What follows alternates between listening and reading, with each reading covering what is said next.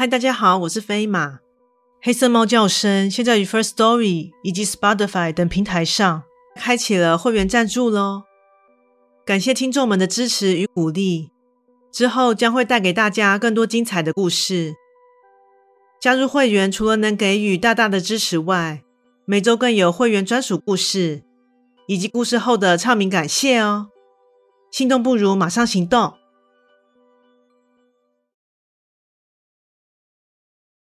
相信恶作剧这样的事情，我们难免都做过。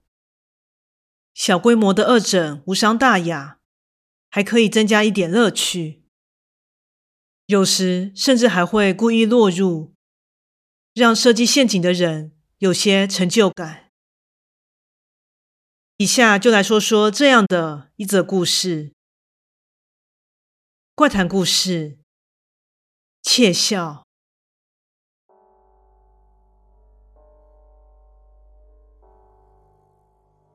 这阵子，在每天必经的回家之路上，不知道是谁设置了一个段数很低的陷阱。那是个我们常见的，在地上挖一个洞后，在上面铺上树枝、树叶等东西，伪装成环境的部分，让人一时不察而落入其中的把戏。但段数不高的原因，不只是设计老套的缘故。是因为在这范围中，于道路上设置一个和周围格格不入的树叶陷阱，这样显而易见的蹩脚手法，是让人一笑置之的理由。自我发现其存在到目前为止，已经过了两个星期，陷阱依旧完好无损。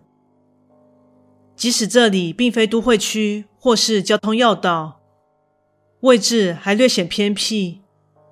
但我想，依旧不会有人中招的。但你应该好奇，为何我会知道那下面是一个洞吧？是因为我是亲眼看到它从平坦的地面，渐渐的被刨出一个直径约三十公分的洞口，接着上面慢慢覆盖着不知哪来的树叶、树枝的这整个过程。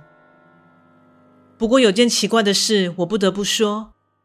当我发现洞穴的时候，便走近查看过。不过从那一刻起，便感受到莫名的视线，感觉就像是有人从后面观察你的那种感觉。但当我回头确认时，却又没发现任何可疑的人影。话说回来，这应该是人为的陷阱吧？可是，却从没看过任何人在这里工作。唯一不变的是，只要每次经过陷阱旁，那股视线就会突然出现。这让我感到既好奇，又莫名的有些毛骨悚然。终于有一天，我抗拒不了内心深处的好奇心，于是决定故意中招。看看到底是谁设置那种蹩脚的玩意。当天下班，我便如常走下那条每天的必经之路。不久之后，便看见了那处陷阱。看来今天依旧没人中招呢，连野猫野狗都不曾踩空。这陷阱未免也太可怜了吧？便这样想着，我迈出了步伐。在确认视线感出现的同时，假装边看着手机，边不经意的将左脚踩进陷阱中。哎呀，到底是谁在这里挖了个洞啊？当下还边故意的大声抱怨着。就在这时，我听见了一阵窃笑声，感觉好像是很得意的样子。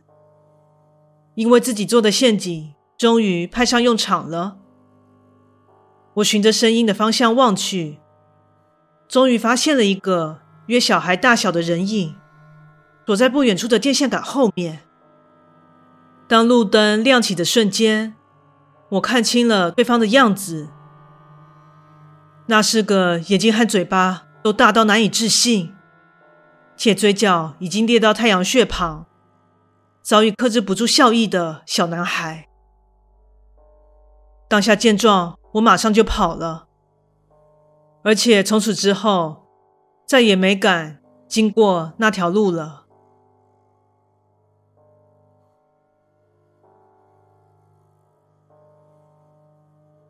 故事说完喽，感谢你的收听，诚挚欢迎订阅我的频道。若身边有喜欢悬疑惊悚类故事的朋友，也欢迎将本频道推荐给他们。飞马目前经营的平台有 Podcast、YouTube、Facebook 以及 IG，诚挚希望大家前往以上平台搜寻“黑色猫叫声”，并帮我订阅及追踪哦。